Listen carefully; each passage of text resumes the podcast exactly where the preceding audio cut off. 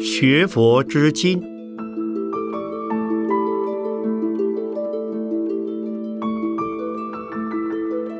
圣严法师著。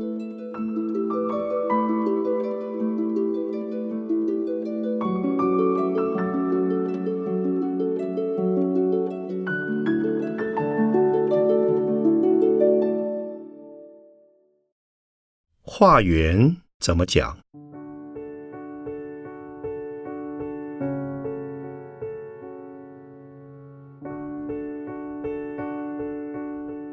化缘一词，本即庄严。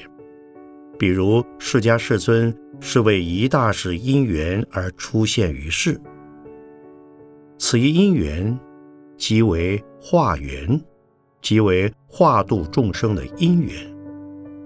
教化众生渡过生死大海，便是化缘。如来入灭之时，还说：“因可度者，若天上人间，皆悉已度；其未度者，皆亦已作得度因缘。”也就是说，佛为化缘而来世间成佛。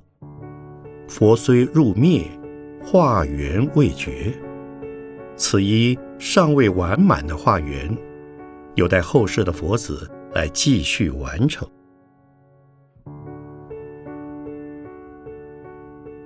佛因化缘而现，佛子亦皆有其化缘，故在根本说一切有部皮奈耶杂事卷五中有如此的记载。时舍利子。为化缘故，便往婆罗门家频频道比。夫妇皆来请受三归五戒。后来并将他们的儿子舍给舍利子出家为侍者。又于根本说一切有部皮奈耶卷四十三中，亦有如此的记载。乌陀夷观之比父。化缘时至，持衣钵到彼家，因为说法便获出国。以此可知，所谓化缘，乃指化度的因缘。因缘这样东西非常微妙。如果往昔生中未曾结过佛法的缘，即使遇到佛陀，佛陀也无可奈何。佛陀是大觉之人，但亦无法化度一个无缘的人。所以在佛陀时代，有很多不受佛度的人，竟在佛的弟子面前接受了化度。因此，佛及佛的诸大弟子，每见一个可度的人，往往总在事先以神通观察，先看他的化缘属谁。便由谁去化度？现在每一谈起化缘，总会联想到募捐上去。出家人化缘募款，往往是为起庙。这一观念本来也与教化因缘是一样的。在佛陀时代，除了佛陀，其余的大弟子们为了僧团的四事，衣食。卧具、医药也曾向在家人去劝募，有时为了住的问题也会劝募，但他们很少向老信徒动脑筋，他们是向未曾信佛的人施于方便的教化。当其接受了教化、皈依了三宝，甚至证得了圣果之后，自然会来大力施舍。所以在佛时的许多精舍，多数是由一人独捐的。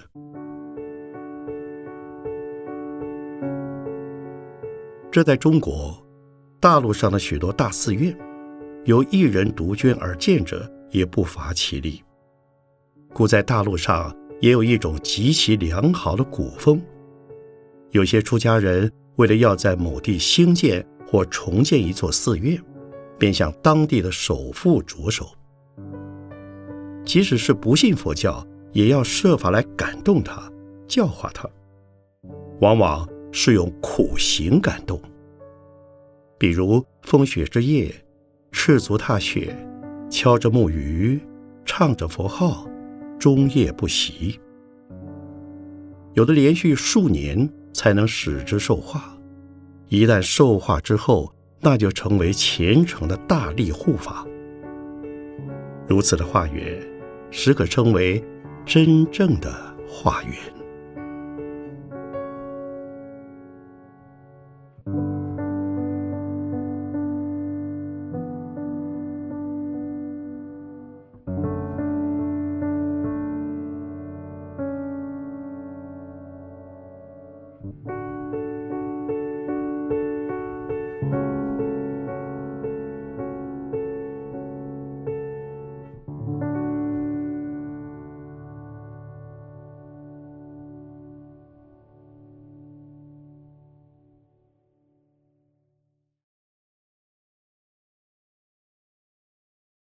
见寺做什么？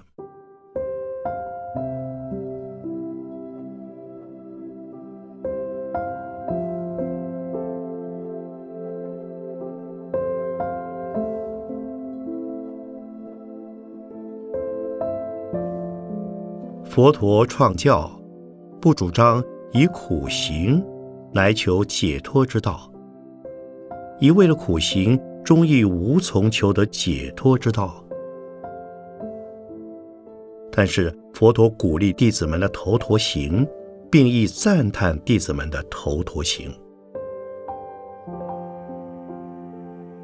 其实佛陀是既不主张苦行，更不主张生活的富裕的。所以佛陀成道后的最初数年没有住处，在何处坐下说法，何处便是道场，乃至。连茅棚都没有。印度的气候，印度的热带树林，使人能在树下居住而不以为苦。故在弟子们求度出家时，比丘有四衣指：一、粪扫衣；二、常乞食；三、树下住。四陈气药，人不能离了衣食住药而活命，但以最低的要求来达到活命的目的。所以规定依此四事，称为四圣种。比丘尼的形体太弱，所以不许树下住，而只有三一止。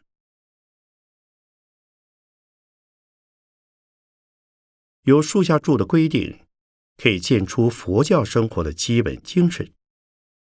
然而到后来，僧团中的人数多了，分子也复杂了。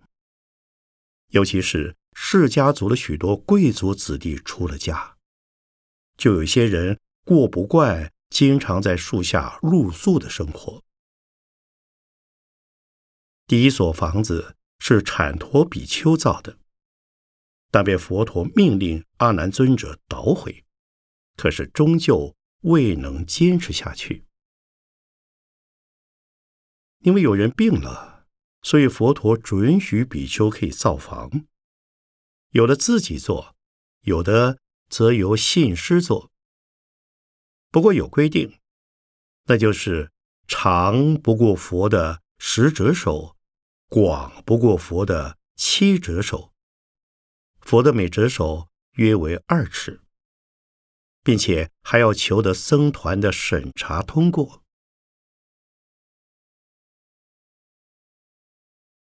至于规模宏大的寺院，是从竹林精舍及奇缘精舍开始，此后的大寺院也就陆续的建起来了。舍利佛、木建连、大迦舍都是有名的。都建大寺院的迎侍比丘，于是也有造寺的建筑规定了。例如根本说一切有部皮奈耶杂事卷十中说，如佛所说，造壁除寺，僧房应作五层，佛殿应作七层，门楼七层。若造泥寺，房应三层，佛殿五层，门楼五层。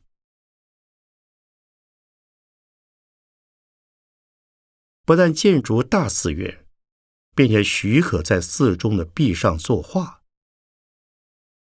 根本说一切有部皮奈耶杂事卷十七中说，佛许几孤独长者于寺中壁上画，并是于门两夹应作执杖要插，次旁一面作大神通变。又于一面画作五趣生死之轮，檐下画坐本生事。佛殿门旁画持蛮要叉，于讲堂处画老宿壁除宣扬法要，于食堂处画持柄药叉，于库门旁画执宝药叉，安水堂处。画龙池水瓶着妙音落，浴室火堂以天使经法式画之，并画少多地狱变。于瞻病堂画如来像公字看病，大小行处画作死尸形容可畏。若于房内，应画白骨独篓。这是寺院有壁画的最初记载。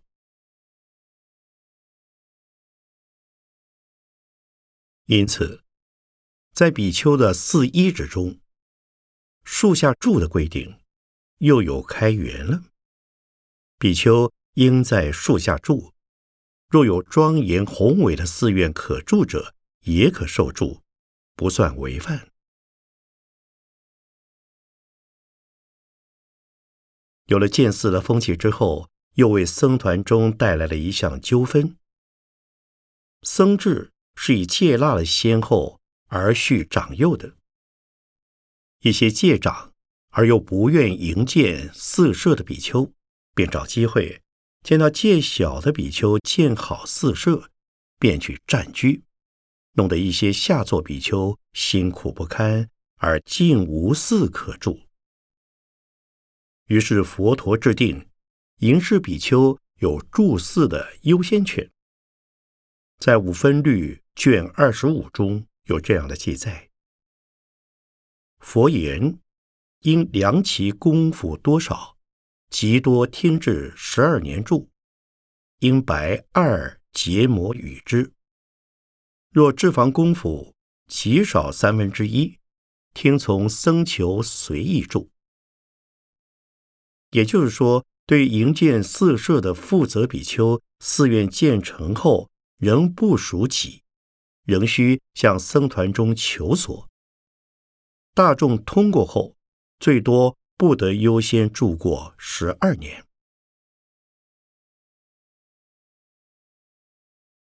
这与中国比丘负责建寺之后，即以开山祖师自居，且有权终身支配。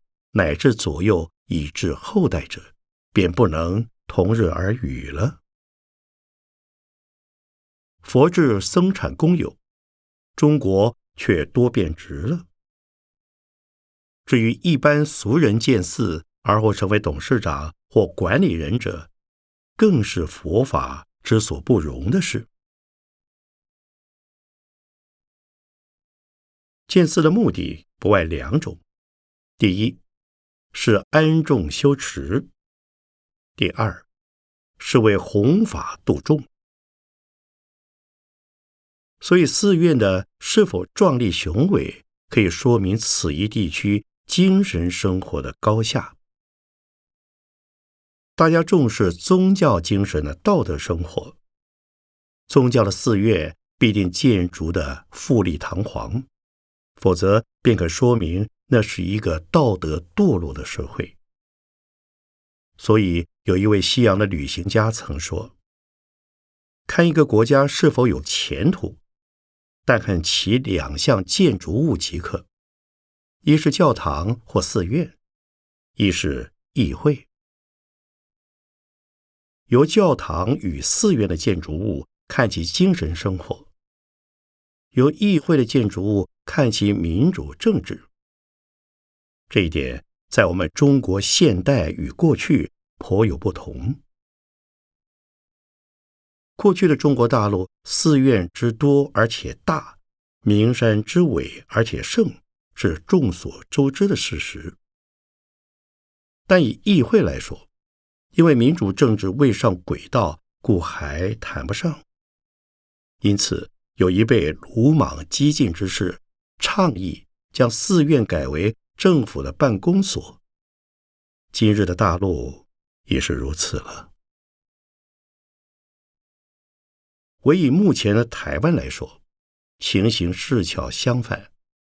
台湾的议会大厦已在日渐壮观之中，这又是众所周知的事实。至于寺院，虽有很多人在募款建筑，但皆小家子气。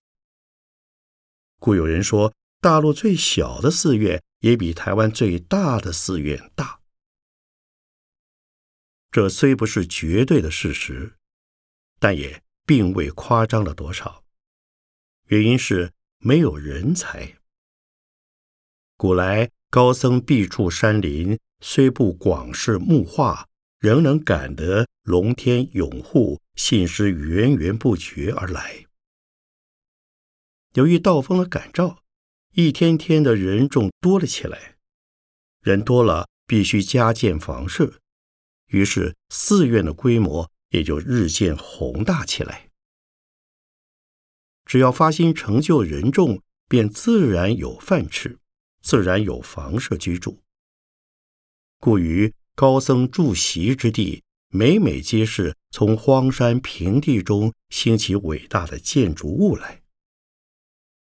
他们虽然人众事多，仍有修持学习的机会，所以越画越多，也越画越大。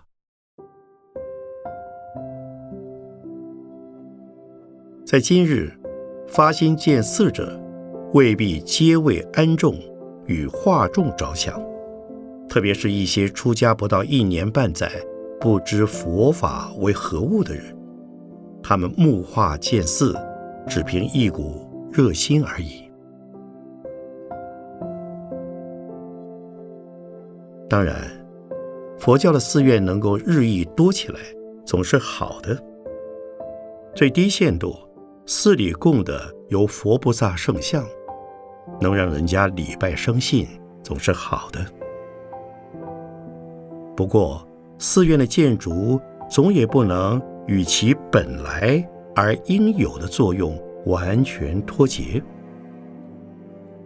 如果寺院建好之后，既不安众修持，也不化众弘法，那就无疑是多余的浪费了。可叹的，现在的建寺者多半是为安他自己，而非安众，注重。而使之修持或指导修持者，那就更加少了。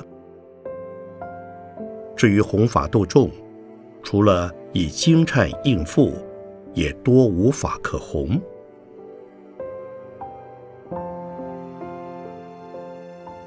因此，在今日谈建寺，建寺者的精神是可佩的，在其目标或宗旨上。则应该更提高一层，也就是说，除了安己，也要安众；除了自修，也要化众。